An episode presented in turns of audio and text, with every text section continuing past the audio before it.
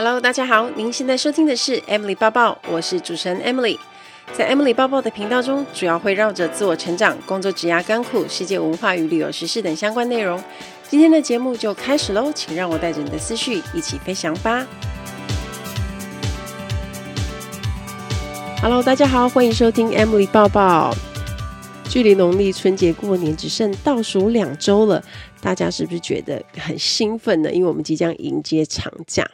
上个礼拜我就上了一堂非常有趣的课，它叫“实践运用天赋，量身打造你的成功方程式”。天赋的课程其实我之前一直很想上，但是卡住的时间就不能去。就这一次呢，刚好也是女力学院一位导师，她叫 Sarah，她是美国盖洛普认证全球优势发展教练哦。她这一次难得在台北开课，所以我就去上了，也去测了一个盖洛普测验分析。我在课前呢做了一百一十七题的测验，那在三十五分钟的时间吧，要非常专注，因为你要选第一直觉。那后来测验的结果呢，我就找到自己的 Top Five Talents 前五大天赋。我的前五大天赋是排名第一的是责任，第二专注，第三前瞻，四和谐，五学习。每一个天赋都代表着不一样的意思。我这边就先不多做解释，因为我们找另外一集的 podcast 来跟大家详细的聊一聊。那主要其实是有三十四个天赋，那分成四大优势领域。找出自己的优势天赋，其实就像我们在看星座、血型或者是紫微命盘的意思是很像的。因为你看到测验结果，你就会觉得哇，豁然开朗，你才会知道为什么有一些事情你不用花太多时间，你就会做得比别人好，甚至那个成绩其实就是比较好，你就是比较拿手。但是相同的，有一些事情是你怎么努力，可能就只进步一点点，或者是没有办法的。我举个例子来说，比如说我之前跟大家说的，我的数理能力就是比文科差，这个就是天生的，因为那并不是我们的原厂设定，我们天生可能就对这个事情是很弱的。那我觉得这个东西是蛮重要的，因为我们唯有了解自己，才可以知道自己该怎么样去施力嘛。老师也有特别告诉我们。天赋只是起点，你找出来了，你还要搭配你的努力培养，还有不断的练习它，不断的去使用它，你才会变成自己的优势。而变成自己的优势之后呢，未来呢，你人生成功的机会就会增加很多。听到这边，我想应该很多人也很想了解课程的讯息，因为我分享之后，也有一些粉丝朋友来问我，所以我把这个课程讯息放在我的叙述栏，有兴趣的同学呢，可以自己去看。另外，还有一件非常重要的事情，就是之前跟大家提过，我即将在好学校好好开的线上课程。这个线上课程的名称呢，叫做“空姐抱抱带你快速通关”。应考空服员全方位指南，这门课程我现在正在努力的准备中。但是呢，我想多了解一下大家对这门课的想法跟意见，特别是你想要加入航空业的朋友们，现在需要大家的帮忙，踊跃帮我填写问卷。那如果你看到课程的大纲，你有一些想法，请大家多给我一些建议，我一定会好好的参考。而且啊，填问卷有一个大好处，你可以获得课程的八折券。到时候我的课程募资开跑之后，你就可以立刻使用，然后去购买这个课程。其实我自己有去填问卷，大概是只有几个问题而已，不会花大家太久的时间。所以呢，我这边要麻烦大家帮我填起来。我一样把问卷的网址放在叙述栏哦。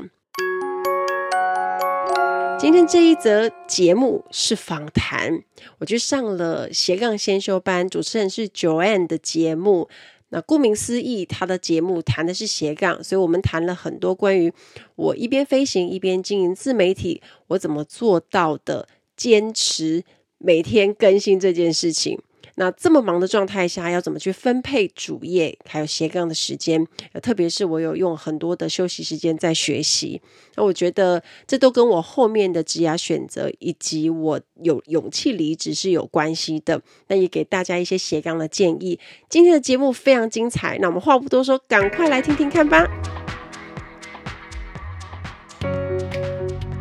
你好，欢迎收听斜杠先修班，我是主持人 Joanne。这个频道是帮助你发展斜杠事业前的先修班，我会协助你探索内心想做的事，让我们一起斜杠，找到闪耀的自己吧。如果啊，你曾经有想报考空服员的动机，相信你多多少少都有浏览过 Emily 的“空姐报报”这个部落格，寻找各家航空公司的招考讯息。Emily 她过去呢，曾经待过阿酋跟国泰航空，也拥有多家航空公司的招考经验。她除了在部落格传递有用的招考资讯之外呢，她同时也分享了各国跟机上有趣的大小事。但令我最佩服的就是他这个部落格的经营啊，就是在他下班后慢慢耕耘起来的。在他七年的斜杠人生中，他可以维持天天 po 文的纪律，真的非常不容易。这集我们聊到了他的斜杠起步历程，如何拥有源源不绝的写作灵感。我们也聊到了离职后他如何拥有重新开始的勇气，同时也穿插了一则他在机上印象深刻的小故事，非常精彩哦，很适合给也想要下班后开始经营文字工作者的你听听。那我们就开始吧。好，各位听众，大家好，我是 Emily。我曾经当过十年的空服员，住过杜拜，然后住过香港。那我从去年二零二零年离职，那现在呢，刚出了一本新书，叫《比泪水更美的是重新开始的勇气与自信》。我同时也是经营了自媒体长达七年多之久，这样。嗯，我觉得非常不容易。大家都很好奇的是说，你怎么有办法坚持那么久，然后到现在是什么样的一个动力会让你继续坚持下去？我开始经营自媒体，其实是在我在香港，就是加入国泰航空公司的时候，我飞到第三年的时候，我就开启了我的粉丝团，所以是二零一四年那个时候开始做的。其实我在开之前就是挣扎很久，我想说要不要开，因为开了就是有一件，好像是一件事情，一个工作，就是你一定要持续去更新，然后你要去分享这些事情。那当然我其实是乐意，可是我会希望以我的个性，我是比较属于那种我要做一件事情，我就是要把它做好，然后好好做，持续做。那我那时候就帮自己。也是算就定了一个目标，就说好，那我开粉丝团，我就是要做到每天更新这样子。然后我就 我就对头洗了，我就洗下去，所以我就一路从那个时候开始到现在。我我觉得坚持那么久，嗯、在一边飞行当然是很忙碌，而且时间又很混乱的状况下，又要。各地的时差，我可能又要 po 文什么的。我我觉得有很多的力量都是来自于读者的一些反馈，因为他们会因为我的分享得到很多的鼓励，然后他们就会开始写信给你留言，告诉你说：“哦，你分享的东西我很有共鸣啊。”然后可能你也间接其实是帮助了一些人。那呃，不管是旅行的分享或者工作的分享，你可以带给他们的热情跟力量，我觉得。是非常的感动的，嗯、对对对，我觉得你的文字其实我有看，然后还有你包含你自己的 podcast，你有一种很很真诚、很温暖的心。我也想知道，是说你怎么会突然想要开启写部落格的契机啊？我开粉丝团那个时候，二零一四年，我其实就是先分享在脸书嘛，然后后来我的文章越写越长，然后就觉得说，就是哎。很多像我，我一开始大家认识我，可能是因为航空的招考，然后我会分享很多的资讯，啊，我会去分享很多的考勤跟应考的技巧。那那个时候我就想说，那我就呃文章要写这么多的话，我就开部落格，因为好像有一个家可以把我的文章全部收起来的感觉。所以我就我就决定说好，那这样子呃，感觉太长的文章在脸书也不好阅读，那我就开启了我的那个部落格，这样反而可以收更多的一些很详细的文章，这样。嗯，那您这样子写啊，因为我们都知道，刚开始写的时候可能是没有什么人在看的。那我们想知道说，你大概写了多久？你发现开始有点人气了，然后到之后你发现，哎，开始会有一些厂商。或是一些邀约会找你，大概是在你写了多久之后？开始我在经营自媒体的时候，其实都是呃，因为这是自己的分享嘛，然后不管是工作还是各方面生活的东西，其实都是无酬的，因为你都是没有厂商会来找你。记得好像写大概持续不到半年的时间，啊那个时候呃，我就开始有一些呃厂商他们在问我有没有要。就是邀稿合作这样子。在一四年那个时候，我写了很多的应考的文章，其实那些流量都蛮高的。哦，可能是就是有用的资讯，所以大家才会去搜寻到，对不对？对，因为那是非常实用的，嗯、而且都是免费给大家看，然后大家就是会收藏，会可能一一看再看的那一种。所以像那一种，比如说我特别整理的呃整个系列，或者是不同航空公司的考勤，都有很多人在看。我我觉得也是因为这样，所以我的部落格后来就是跑得蛮顺的，然后也因此帮自己带来一些商业机会，这样。但是其实我觉得整理资讯其实也是一个很不容易的事情，因为你毕竟也不会知道，除了阿球跟国泰以外，你不会特别知道说哪一家航空公司在招考嘛。那你是会怎么去呃收集这些资讯？有有没有什么样的技巧可以教大家？因为我觉得很多人也想要成立部落格，那其实我们都有在跟他们说，哎，其实可以当先当一个资料的收集者，就像你刚开始一样。那你是怎么把这些很多繁琐的资讯统整在一起？有没有用了什么样的方式？好，其实因为我。我做应考的东西，其实也不是开了部落格才开始，因为我自己考了还蛮多家航空公司的经验，然后我就会发觉说这些东西是可以帮助人，而且它非常有用，整理出来它会非常巨大，所以我那时候真的，我写我自己的经验，嗯、然后还有呃加上我身边一些空服朋友啊，或者是一些那些读者，他们也会 feedback 给我说、啊、他们的经验，所以那些我，我都可以把它统整收集在一起。那你刚刚提到的，嗯、怎么样快速可以知道航空公司招考资讯？其实我真的很感谢我的粉丝们，因为他们非常厉害，嗯、他们会告诉我、嗯、啊，他们会告诉你哦。对，我自己，我自己好特别，当然有看。但我自己会会去各大航空公司，当然我有我有设那个我的最爱，我会去看。可是你知道，因为他们可能有很多的新鲜人，他们是很想加入航空业，那他们可能每一天早上第一件事情，他可能就是去找这些资讯。那他如果先发现，他就会跟我说：“哎、哦欸，就有人就会传给我说，哎、欸、妈，你看那个在招考。”然后我就会立刻立刻赶快整理，然后立刻就 po 出去。所以所以也是靠大家的帮忙，这样。OK OK，你还特别把大家的资讯收集起来。其实我觉得在下班后额外做这些事情，其实真的是需要一点意志力，对不对？怎么样分配你的时间呢、啊？以前在飞的时候，我时间是还蛮乱的，因为我要飞行，啊、我可能一个月可能类似八到十天会在台湾左右。那些时间我可能要用来上课进修，我要用来有时候如果有合作，我可能要用来拍照啊、出席活动，我还要用来写作。所以其实我觉得我的时间那时候被切的非常的碎，等于我可能常常一直都。在工作，你可能看到我一直在用手机。我在搭飞机的时候，我可能也在想说，我等一下 po 什么。我在上飞机的时候，可能我在工作，然后大家在休息，然后坐在那边放空的时候，嗯、我也在想说，哦，等一下下飞机我要 po 什么。哇，你 你的同事会不会很难以理解？我们下班后，我们其实真的是只想要放空，只想要休息，吃下午茶，吃大餐，然后没有去想说额外的再去增进自己。是为什么你突然会想要那样子的鞭策自己？因为我觉得这样是很累的一件事。我从在阿联酋飞的时候，那时候我就发现，如果一直没有吸收新东西，或者你没有学习新东西，这个工作它虽然会带给你很多彩多姿的生活，可是它会让你的成长停止在，就是你的头脑可能会非常的空。我就觉得自己好像反应变得非常的慢，然后你不太能够讲出什么东西来。就是你的言语变很变得很空，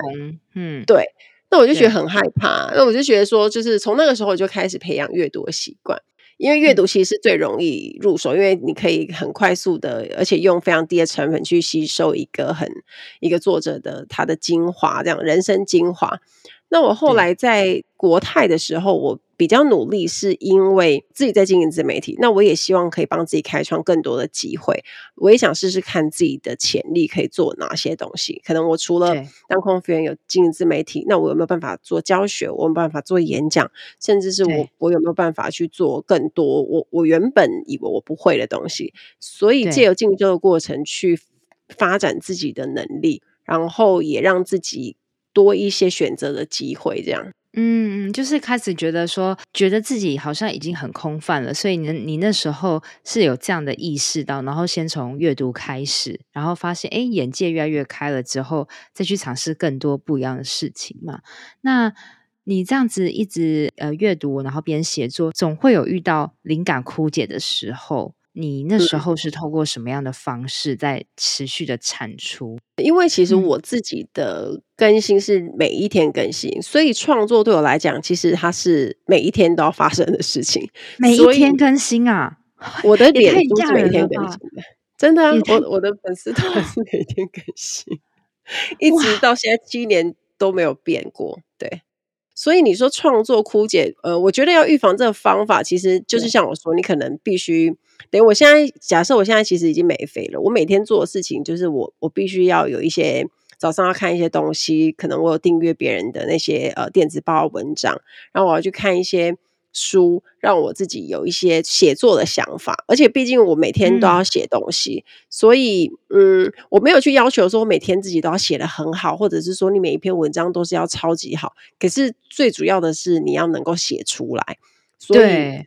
对，对，我觉得这自己成为作家之后，你就会发现，其实你不是要写什么超级厉害的文章，或者是说文笔要超好，而是你要有办法去创作出东西。我那我觉得这个是一个习惯的养成。当你长期做这件事情，你就会发现说，哦，输入输出，所以你就可以很比较容易的写出东西。这样、嗯，其实变成后来是培养成一种习惯了，就是生活中就是一直在输入跟输出。呃，我知道说你是在去年的时候离职嘛，就是虽然你没有被裁的那波名单，但是你不接受他们给你们的新合约，所以你决定还是离开了。我很想知道，说你那时候的勇气 是从哪里来？因为空服员的薪水应该是相当优渥，还蛮稳定的。那投入自媒体其实是充满着一堆的未知。那你是怎么去决定说好吧，那我就放手一搏嘛？我我觉得可能因为我经营自媒体也真的一段时间了，大概呃去年离职也差不多呃去年是二零二零，所以差不多那时候已经是六年多。然后对我来说，当然当然自媒体这部分是未知，因为遇到疫情，老实说当时也受到非常大的影响，因为很多的合作啊、邀约跟宣传都是一直哦暂停，或者是它延后什么的。这部分的收入其实是没有那么的稳定。我们又回到空服员这个工作，原原本它应该是一个收入呃很不错，然后又又是嗯、呃、可以有一些地利之便啊，你可以有、呃、可能去旅游，然后你又可以在工作。像我如果以我来说，如果飞的话，我又可以写很多文章，对我来说其实是有很多的好处的。但是因为遇到疫情，所以航空公司很多的福利跟呃方针跟政策都改变了。那当然。对很多人来讲是幸运的，你没有被裁。可是问题是，当那个新合约他提出来的条件是，你可能必须要面对减薪将近百分之四十，嗯，然后你要在香港工作的情况下，其实那个开销其实是入感觉上是有点 很难很难哎，四十是很难很多哎、欸，很多，因为我们是很早就业的人。我们是二零一一年加入，嗯，那那时候我们签的合约其实是算是蛮好的条件的，而且它是我们的时薪是会一直增加的，没有上限的增加。对，哇，对，那时候就是，就是它会随着你的年资增加。可是，一旦你你你签了新合约，你的东西就是哦，你就是固定在这边，然后你的薪水每个月就是多少钱，这个东西是非常可怕的，因为。是因为你没有办法在香港这么高消费的情况下，你以那个薪水哦，好像大概台币四万多吧，你是很难在那边。说真的，你要、哦、很难哎，对，真的很难。然后那时候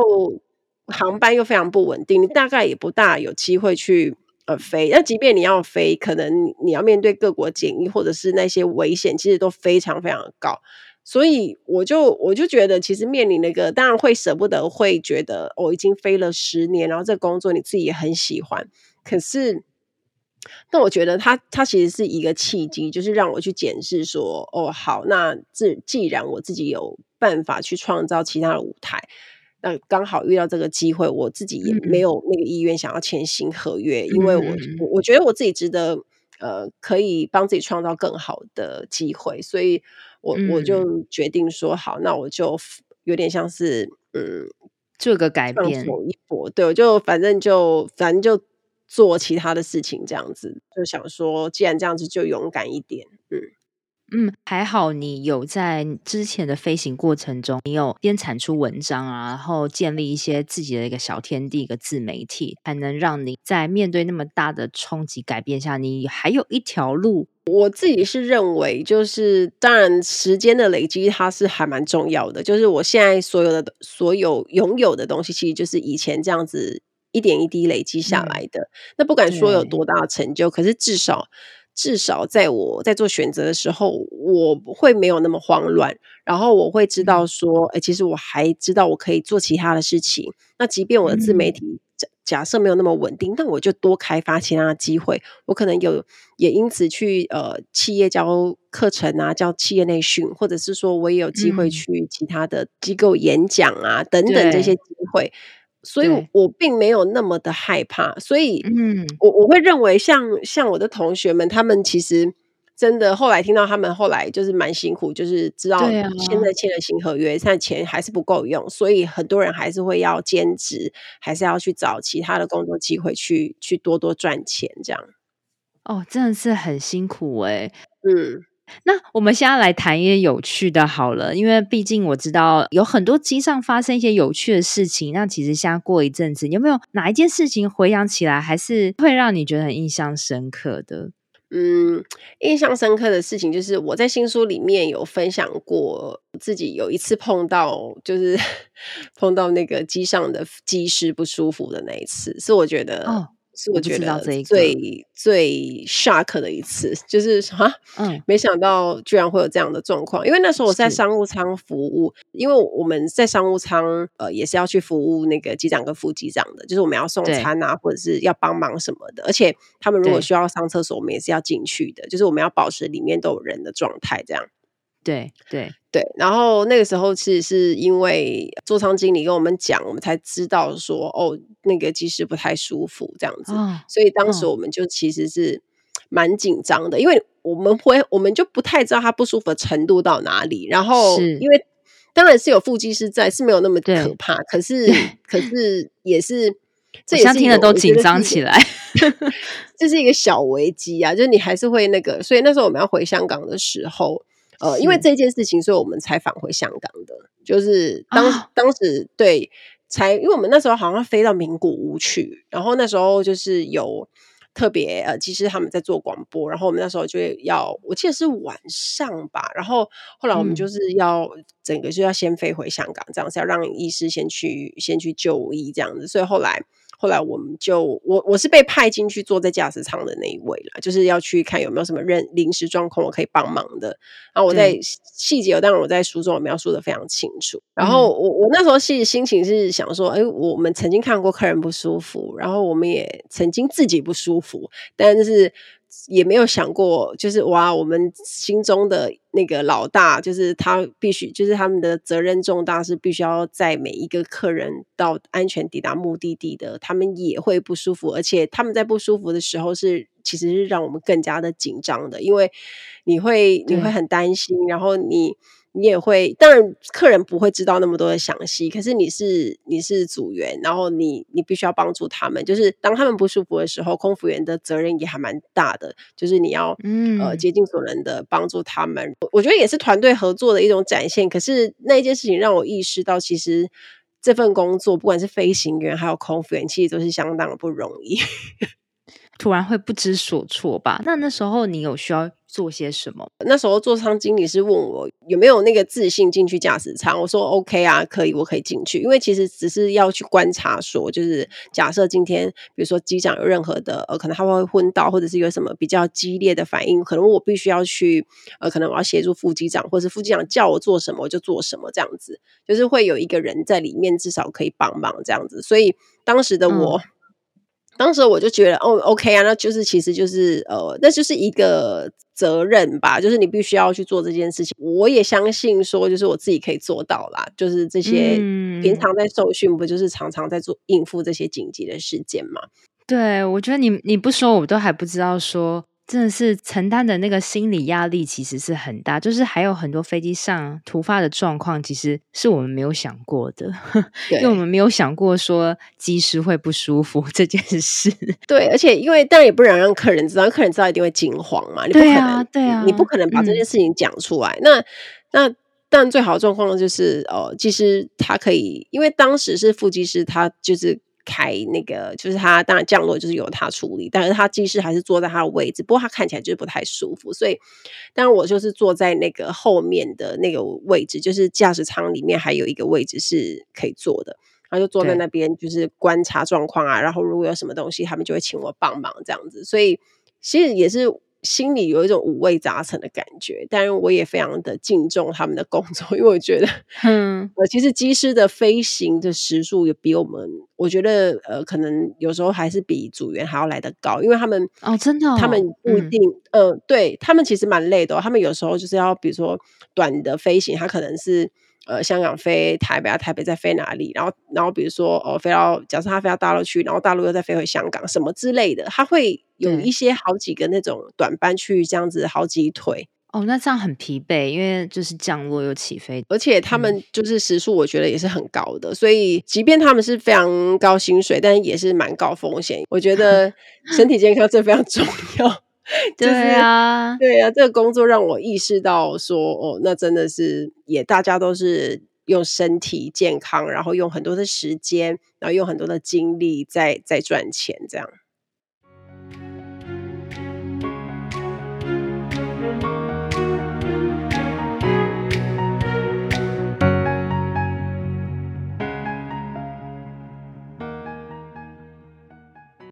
我有个听众，呃，我那上面是写说，哎，有没有什么问题可以问 Emily？他有写到说，哦、就是因为你现在出了一本书嘛，那因为你现在已经呃离职一段时间了，你是怎么样去记得那些细节？他说机上的设备也会变新啊，或是说呃休息室啊，可能过几年后会有所改变。你是怎么样去记住那些细节，然后还把它呈现在书中里？我觉得这个问题很酷，蛮细的。他观察很细，对，我我我也觉得他观察很细。对，嗯，因为写对我来说，其实、嗯、呃很多事情在发生的当下，其实如果你没有把它当天或者是隔一两天，你没有把它把它记下来，其实就会忘记了。所以我我自己的做法是，嗯、当这个航班上，或者是我我听到或者是我碰到的一些事情，我觉得它非常值得。让我写放进去我的内容里，我就会用一些 memo 纸，或者是我就直接假设我手边有手机，我就用手机打，不然我就是写下来，写在笔记本里，不然就是便利贴，嗯、就是我随手有什么我就拿什么，我就会先把它记关键字去先写下来。那故事的呃细节可能我就之后再慢慢补。对，我会抓紧那个时间，因为记忆真的很有限，它没有办法。真的，有时候灵感就是。一刹那，你觉得哎，好像可以 po 这个东西，对不对？对。但是，对，你过了几分钟，你就想不起来你刚刚的那种感觉。对，对，我懂，我懂。你都是怎么样去管理你这个灵感银行？而且，其实我的习惯是我也会常拍照，然后做记录。然后我自己以前呃在飞行的时候，我其实就会用一些云端软体，或者是我用一些记事本，然后直接就是有什么东西，我会直接打在上面。这样子，我到时候再找东西会比较快。而且写故事就是它需要很多的细节，那我要描述的很清楚，就是我一定要知道非常多的 detail。那除了有一个，我觉得有一个关键点是，当然我在上上面上班很久了啦，就是 飞机上很多东西，我当然眼睛闭着，我大概会知道是什么这样子。比较辛苦的可能是在记阿联酋那段的日子，因为它是在更久以前，因为那边的东西是呃，可能它会有一些更新或者是一些变化，当然。如果有一些不确定的东西，我也还是会问我的朋友，去跟他有点就是确认说，哎，我这边有没有写错或是什么的。我觉得这个问题非常不错，我觉得但也可以带出来，就是说你其实无时无刻你都是在记录一些小事跟细节。如果你要把它放在你的文章的时候，可能你再去拼凑它。不敢说无时无刻啦，但是应该是说，呃，我我当我发觉就是，哎，这个东西其实是它是真的可以被留下来，所以我就会去写。你在写部落格这一块真的是耕耘了很久很久，那也很多的想要斜杠的同学也是想要从像你七年前的你这样子开始，但是他们面临到说，对于他们的部落格题材还没有头绪，就是。他们不知道要写什么才是对的。那他们也认为说，啊、呃，我不是空姐，所以我的生活并没有多彩多姿的题材。那你会建议他们可以从什么样的方向去下手呢？嗯，我觉得如果你要开始去记录你的，嗯、比如说部落格，或者是你的，不管是你的工作跟生活的人，其实你可以用分两个不同的部分去思考。第一个是像是比较理性面的东西，就是你的工作跟专业领域，就是比如说你今天是怎么工作的东西，嗯、因为你的工作是你很清楚，别人不清楚嘛。那那个工作跟专业是你原本就有的，或者是你现在正在做的，那对你来说比较容易的事，就是从这里开始写。因为你就不需要去，不需要去写说，就是想说我到底要写什么。可是你至少知道，比如说你现在是一个会计师，你可能就可以分享说，哎，我我会计师平常做的工作内容是什么什么什么什么。对，因为对，因为这些东西是你可能驾轻就熟，叫你随便就是写，你大概可以乐乐等写很多。对对，你就会比较比较有头绪。然后工作专业是一部分。这就是比较你你的呃，让人家先认识你，就像我一刚一刚开始说的，你先用专业让人家认识你，然后理性的东西还包括，比如说你你做了哪一些进修跟学习哦，可能你上了什么课程啊，然后你最近在学什么语言啊，这些都是其实是可以分享的。另外一大部分就是比较柔性的那一面，那要写什么呢？那就跟生活有关，然后会跟你的那些吃喝玩乐有关，会跟你的家人有关。这些就是比较柔性面的东西。嗯、那我觉得，呃，理跟柔就是你要并重，就是比较，哦、对对对，嗯、你变成是说有一些你的专业的东西，然后还要搭配一些，呃，就像我们说，你有一些生活。像曾经就有医生问过我说，哎，如果你要，呃，比如说他是医生，他非常专业，他可能要写很多，就是你知道很厉害的文章啊，大家都一定会很相信他嘛，因为他就是医生啊。对，可是。他们就会觉得说，哎，我写旅游跟吃喝玩乐会不会很很 low，或者是觉得说，哎，会不会很不适合？可是医生也是人啊，他也需要吃喝玩乐，对啊，他也要让人家看到他比较呃家庭的那一面。我觉得那是非常好的，而且尤其是你在建立粉丝跟读者群，嗯、他需要全面去认识你这个人。那可能不会，可能会因为专业喜欢你，可是他会因为。你的那些呃更柔性的那一面，而对你更死忠，因为那是让人家看到你更有人性，哦、然后有温暖的那一面。对，你说到一个重点，就是我们应该把自己的。部落格或是自己的自媒体经营的，就是像理性跟柔性并重的一个平台，对。但是我们可能那个拿捏理性，可能我们刚开始可能是占大概百分之八十，然后柔性是二十。那也许如果读者哎开始跟你渐渐熟悉，那其实他可以多看到你更柔性的那一面。那因为部落格啊，它通常刚开始一定是没有什么人看的。那有没有？你在经营上，你会知道说哪一种管道比较有效，可以让自己的写的文章被看到呢？其实我那时候，因为我就是写在匹克榜嘛，因为那时候就是最多人在看匹克榜。我我会建议大家可以去参考一些别人下的标题，就是比如说你看到某一个跟你写的文章很类似的，嗯、然后他们的标题，他可能就是很多人看，然后他就写的很吸引人，那你就可以从那些标题去找一些你自己可以怎么去下标，然后那个跟文案有关，哦嗯、对。你会你会下一个比较吸引人的标，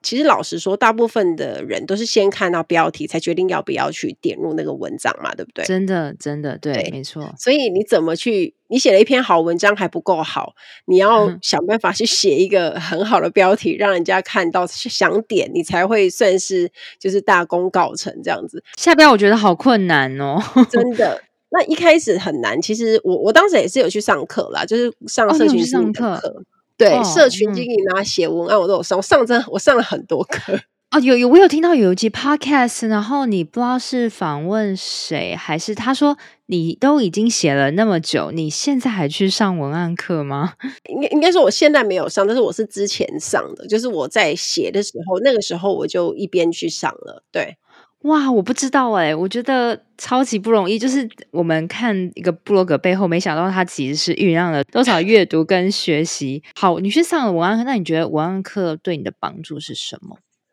嗯，我觉得可以去看到很多的同学，嗯、他们来自不同的领域，或者他们可能是卖不同的东西啊，不同的不同的厂商，那你就会知道说，哎，原来就是大家都有不同的创意啊。然后因为老师会教大家就是去分享句子，或者是去写自己的东西，那你就可以从别人那里学到东西，不只是从老师教你的一些呃步骤，或者是他给你的一些技巧。那当然，你也可以去观摩别人的那个创意。所以，我我是觉得课程都可以上。嗯、就如果你觉得那个东西，你觉得你你有学习目的，那你觉得这个课程是符合你的需求的，你就可以上。那当然就是、嗯、就是看你愿意付出多少。这个东西就是。不管是上什么课，你一定多多少少都会有学习，所以对，呃，你你要去，就是要先搞清楚自己需求是什么，然后带着一个学习目的去去上课，然后这样子你就有很快的吸收，然后你就可以马上去运用在你自己的部落格或者是你自己的经营的自媒体上，这样。对对对，非常不错。因为我觉得，呃，我们可能大家知道说写部落格，但是没想到说，哎，我们还可以去持续去学习，然后观察同学都是在写些什么，互相切磋。其实对你的写作应该是可以很快速的大跃进的。那我也想了解一下你现在啊，未来你有什么样的规划在你的自媒体上？呃，目前比较重要的一个规划就是我现在在筹备线上课程，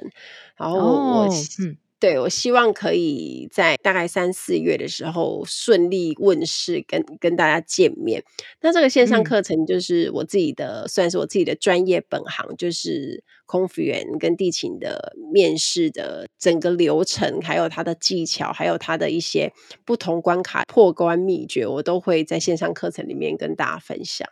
哇，很酷诶，我觉得相信未来啦，可能还是会有很多人会想要去报考航空业。之后可能疫情一定还是会慢慢变好的啦。我相信，就是还是很需要这样子的老师，可以提供我们一些有用资讯。因为我有听到你好像说你当初也是自己一个人这样子苦练起来的，对不对？我从十。呃，二十九、二十岁那年开始考长荣航空嘛，然后我我就开始一些累积一些不同航空公司的考试经验，因为我自己考上了四家航空，就是我知道长荣是第一次，然后你放弃了，对不对？对对对，嗯，长荣嘛，然后阿联酋，我在考上阿联酋的时候，我其实也同时考上了卡达，但是我就是去了阿联酋这样，哦，然后 OK，然后就国泰这样，所以其实我待的都是外商航空啊，但是对。但是考试经验真的有蛮多的可以分享的，然后我自己也有一些，我对这个其实蛮有兴趣，所以我我会去研究说，呃，怎么样的人 HR 会比较喜欢，然后可能你必须有什么样的特质，嗯、那你在面试当中你要怎么展现，你才可以让人家看到，比较容易被选到。尤其其实大家站在那边感觉上也差不多，然后讲的话又差不多，不见得是要长得最漂亮，可是你必须要回答的很漂亮，这是我我的我的想法，对，所以。对，所以这个东西是需要学的。然后我我当然，因为其实现在疫情的关系，很多的航空公司没有招考机会，可是其实也慢慢会好起来。像是新宇航空，他们已经开始在招考了嘛。嗯、那我相信明年应该还有机会带来一些可能外商航空啊，或者是一些航班，它的需求回复之后，可能陆续也会有一些一些机会。所以我觉得，呃，可能现在是。呃，不管是大学生啊，或者是你是社会新鲜人，嗯，然后甚至是说你想要转职的人，他未来还是会有机会的。对对，我也我也是希望说，真的好想要赶快再出国，因为真的被闷了很久。那 我觉得现在正好是一个时机，是可以好好的储备你自己的能力的。那有有一方面，我也蛮想问说，你那时候在报考外商的航空公司之前啊，你就是英文很好的人吗？还是你是？呃，透过什么样的方式去学习的？因为我自己其实是读外文的，我是读西班牙文跟跟英文的，就我是主修西班牙文，所以英文我们那时候算是在文藻，就是还算蛮常讲的，对，所以。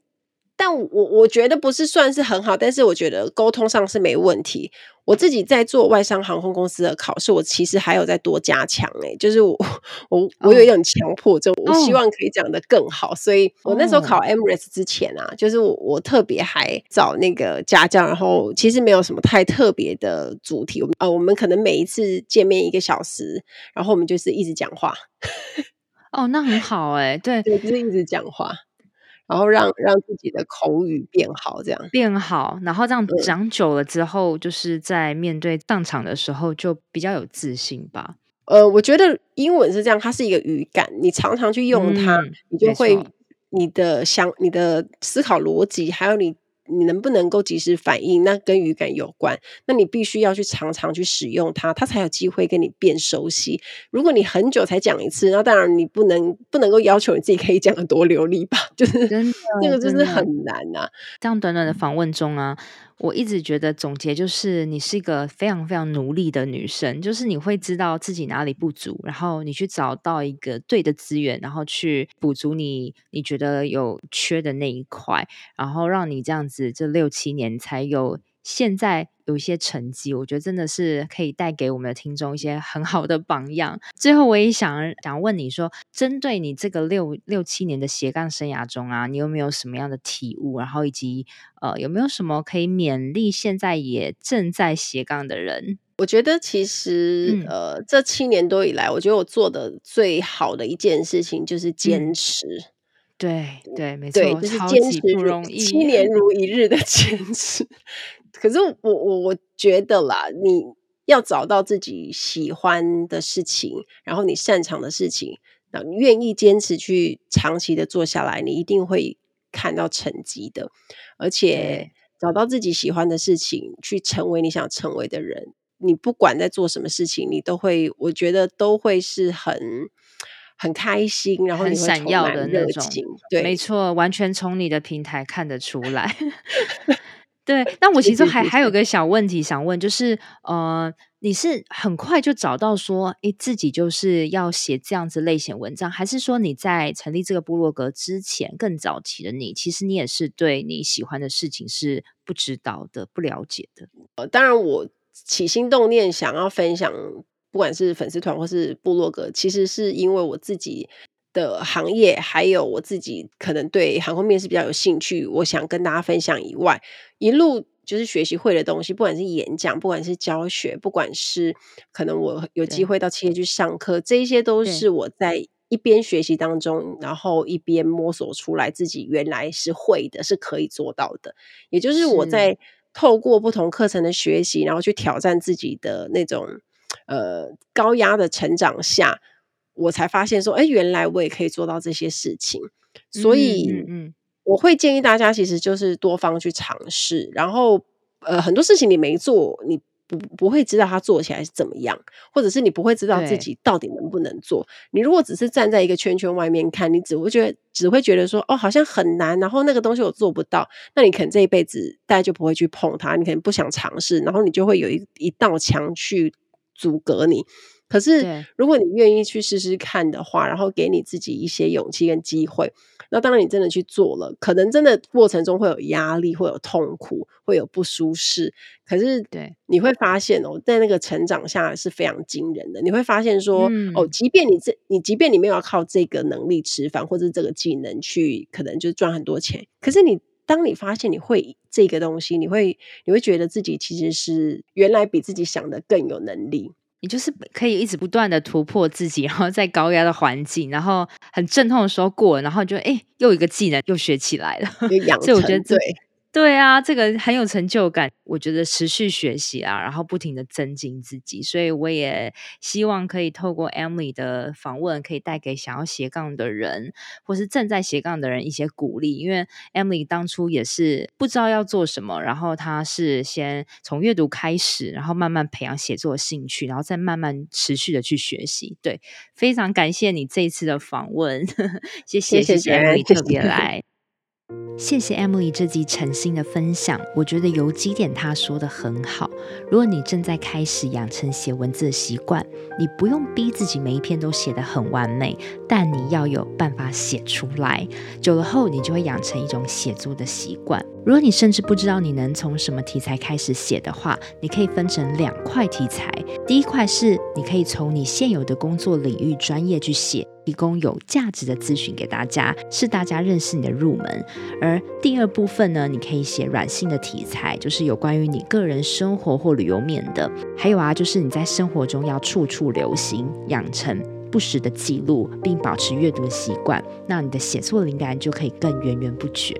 Emily 在从前的斜杠人生中持续的学习，也不停逼迫自己在高压的环境下挑战自己，所以才造就她现在能跨足多领域的发展，让她虽然在航空业疫情冲击下，依然比别人有更多的选择权。Emily，从你身上我看到了最珍贵的特质，就是坚持与努力。而就如你的新书的标题上所写的，比泪水更美的是重新开始的勇气与自信。从我跟你的访谈中啊，我的确看到了那个重新归零后很闪耀、很有自信的 Emily。祝福 Emily 未来一切顺利。最后，我也会把 Emily 的部落格新书资讯放在这集的内文下，欢迎对 Emily 航空故事有兴趣的人都可以去买她的书来看看哦。希望大家会喜欢今天的访谈节目。对我来说，斜杠是一种人生的态度。你不见得要从斜杠当中赚很多的钱，但是比那个更重要的事情是，你可以找到人生中真正热爱的事物。那我觉得，在不断的尝试的过程中，你会发现，其实自己比自己想的还要优秀很多。那希望大家都可以从我这一则节目当中得到一些启发。那当然，你有任何关于斜杠啊、工作啊、职业的选择各方面的问题，我们都有读者信箱，也欢迎大家写信给我。喜欢 Emily 报报的朋友呢，请不吝啬帮我按五颗星，以及给我一些评价哦。期待大家跟我分享。听完今天的节目，如果有想法和问题，欢迎到我的粉丝团或是 Instagram 找我，只要搜寻“空姐包包 Emily” 就可以找到我。你也可以截图这一集的节目，分享到你的 Instagram 的现实动态上面 tag 我，让我知道你有在收听，也让我知道你对 Emily 报报的看法哦。最后，感谢大家收听这一集的节目，真的非常的感激哦。如果你喜欢今天的节目，也欢迎帮我在 iTunes 评分中留下五颗星的评价哦。我们下一集再见喽，拜拜。